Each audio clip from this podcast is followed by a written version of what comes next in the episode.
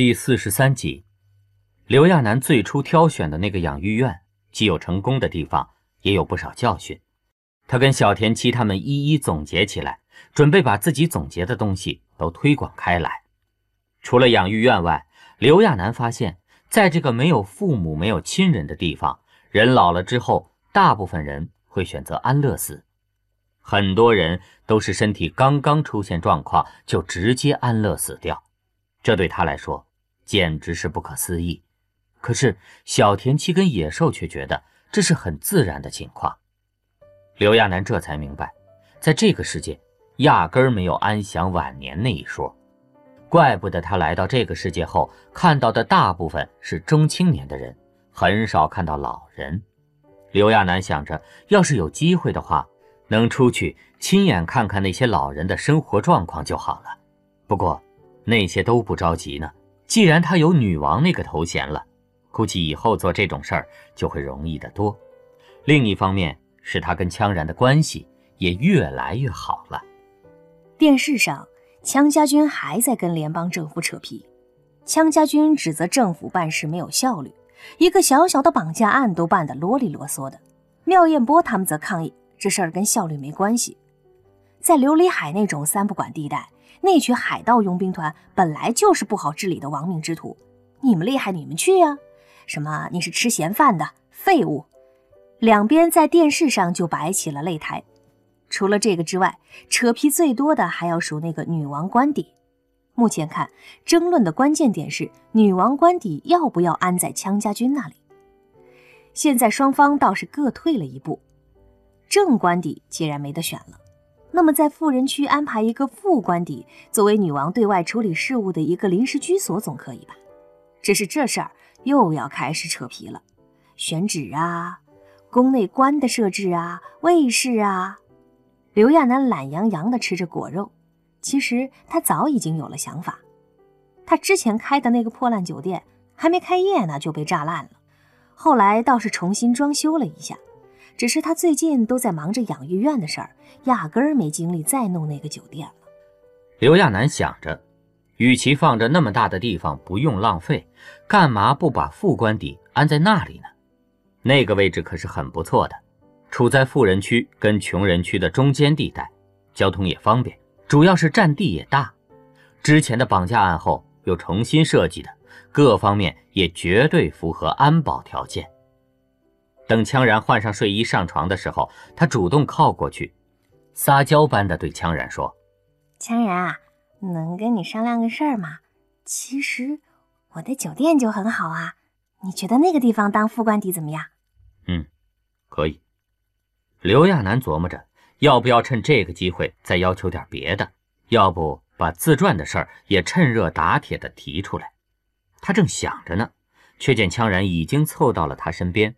还伸手拿了果盘里的一块果肉塞到嘴里，一边吃一边跟谈论天气似的，忽然对他说：“咱们生个孩子吧。”刘亚楠一下就傻了，生个孩子，在这种纯男人的环境，连个女护士都找不到，让男的给接生啊？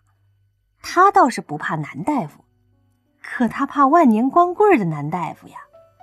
就算他不计较那些。可这些人有没有经验呢？哈，别告诉他说那些人都研究夏娃好多年了，那可就太坑爹了。到时候肚子里有那么一个小家伙，非要出来，再折腾点，那不是要人命了吗？那之后，羌然倒真跟外事部的人打了招呼，很快副官邸就确定了，选在了之前的酒店那里。刘亚楠是一脑袋的浆糊，对于当女王的事儿也没正经的感觉。简直就像过家家一样，可是所有的事情都在有条不紊地进行着。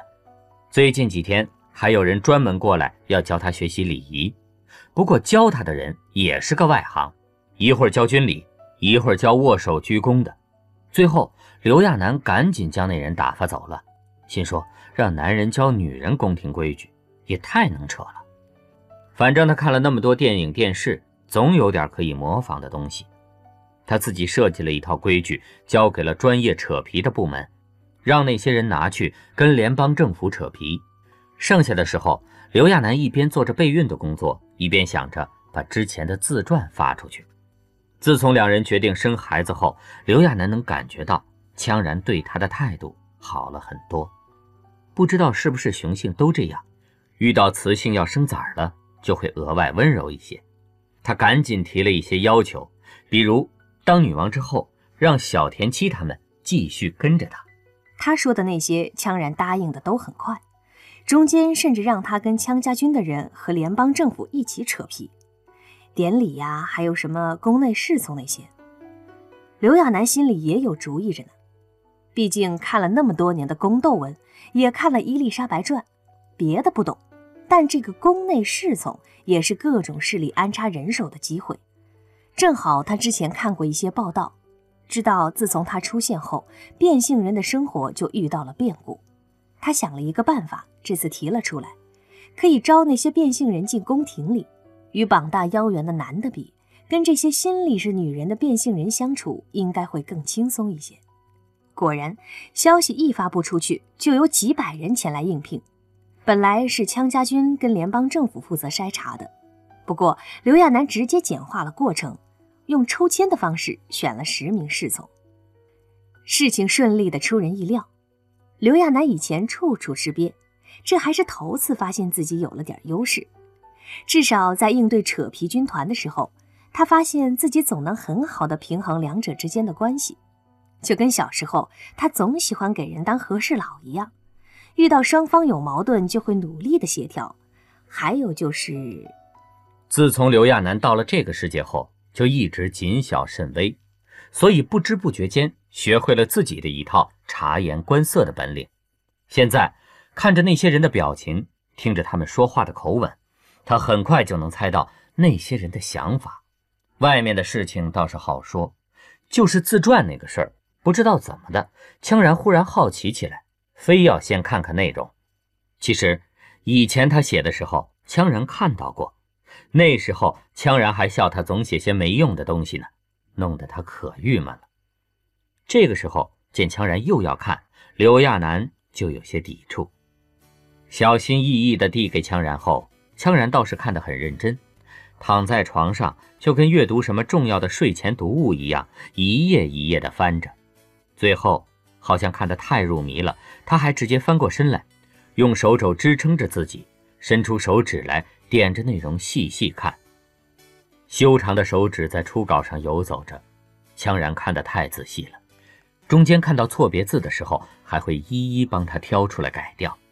刘亚楠看到了，不好意思地说：“我还没校对呢。”我帮你。羌然最近一段时间没修剪头发。低下头时，额前的头发就会遮住眼睛。他的目光特别专注。刘亚楠知道羌然过目不忘，此时见羌然看得如此认真，他心里不禁叫苦。自己当初写的别提多过瘾了，什么都写进去了，简直就是女性奋斗史外加血泪史，都是女人如何自立，如何不容易，还有对于爱情的各种美好愿望。可时过境迁，当年的那些苦日子不知不觉成了今天这样。再看去，曾经写的心都疼了的那些文字，混着血泪的那些经验教训以及内心的感悟，让人特别别扭。羌然表情淡淡的，一直看不出喜乐。刘亚楠想起脚下的那两条小狗，平时他都会把这两个小家伙放在别的房间。现在他也是怕晚上气氛太怪了，便特意把它们放在脚边，准备活跃活跃气氛。他用手逗着小狗，小毛球倒是还好，一看见刘亚楠逗自己，就高兴地在原地打转。那个埃德加犬却是懒洋洋的，连眼皮都没抬一下。刘亚楠很挫败，叹了口气，自己对这两只小狗够好的了，可为什么这个埃德加犬怎么养都养不熟啊？他觉得自己的叹气声很浅，哪知道羌然立刻注意到了，看过来，盯着他的脸问他：“怎么了？”啊！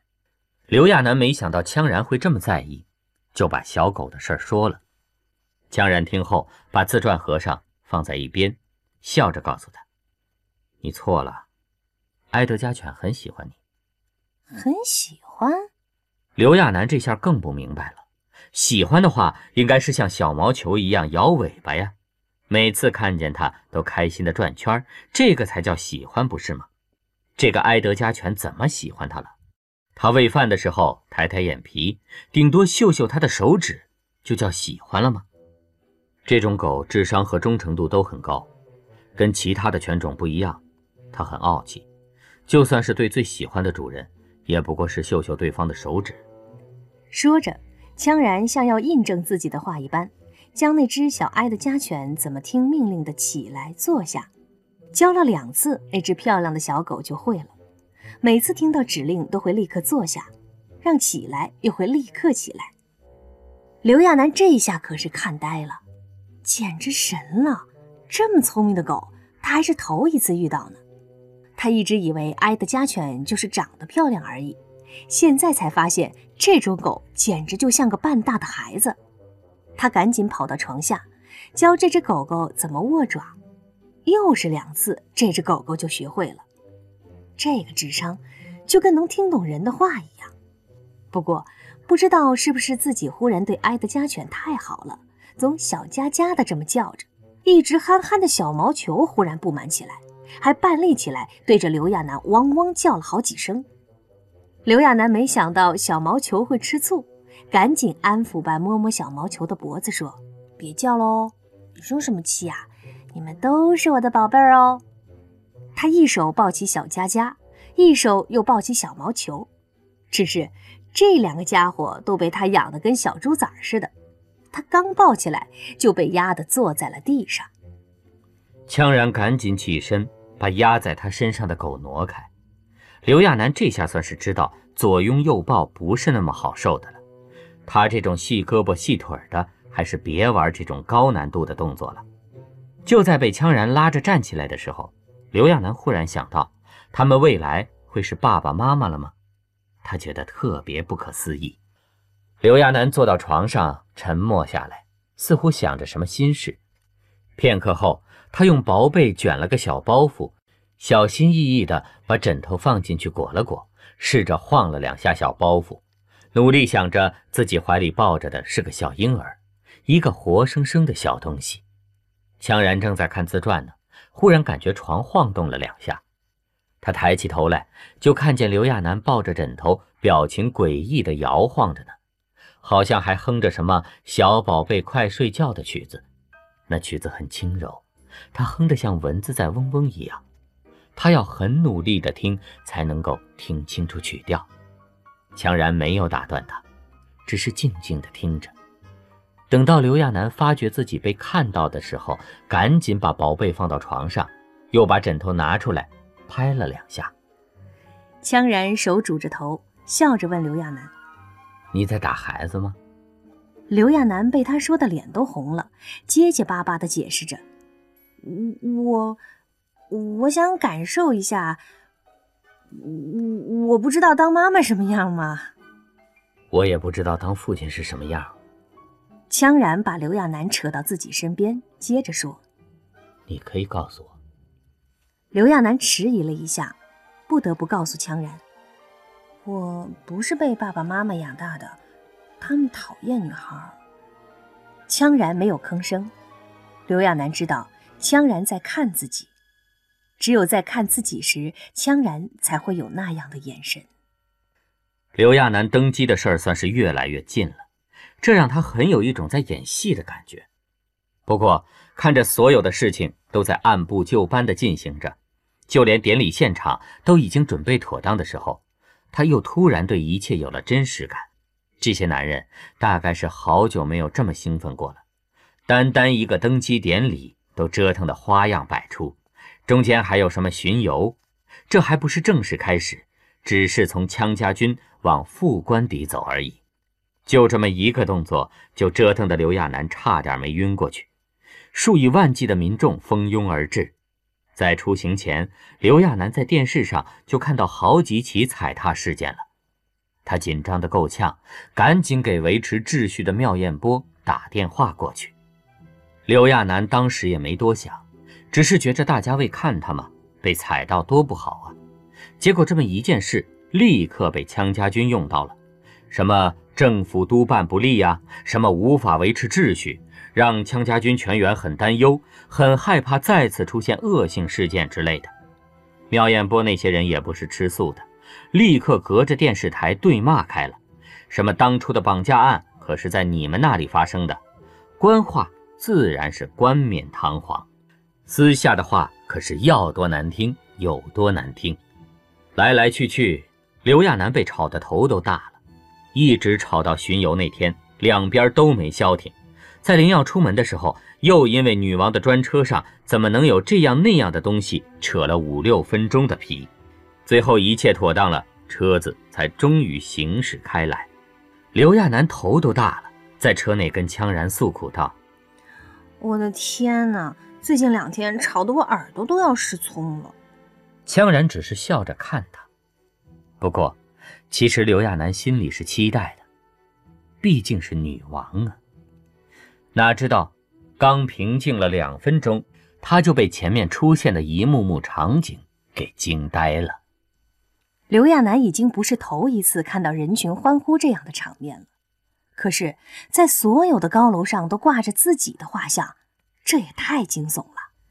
在行驶到副官邸的时候，他下车的瞬间，上百门礼炮齐鸣，那些等候在道路两旁的人员听到礼炮声音后，更是整齐划一的行着礼。在前面准备相关事宜的野兽跟小田鸡也快速迎了出来。在看到刘亚楠靠近的时候，野兽更是毫不迟疑的单膝跪地。刘亚楠知道这是妙艳波跟羌家军在他给的那些材料上又延伸出的什么文手礼。不过见野兽做的这么严肃，他下意识的伸出了手。很奇怪的是，在被野兽亲吻手指的时候，他能感觉到野兽的舌头好像卷了下他的指缝。他还以为野兽只是要做个样子的。刘亚楠有些尴尬，幸好其后的小田七做的中规中矩的。随后，刘亚楠被那些人迎着往副官邸走去，里面倒是布置的很简单，毕竟这个地方只是临时的居住场所。只是刘亚楠今天特意穿了很厚重的裙子，为了显得庄严点，她还特意挑了件披风，长长的裙摆拖在地上，她走起路来就有些吃力。偏偏还要表现得很有女王风范，他只好努力地抬头挺胸。在路上的时候，刘亚楠发现对他行礼的人越来越多了，一直在旁边做保安工作的官职也在进门后对他做了个稳手礼的动作。妙艳波那波有便宜不占就等于吃亏的油条更是都跑上来，又是跪又是吻的动作十分夸张，吻得他手都湿了。就跟被什么舔了又舔似的，刘亚楠觉得这事儿有点恶心。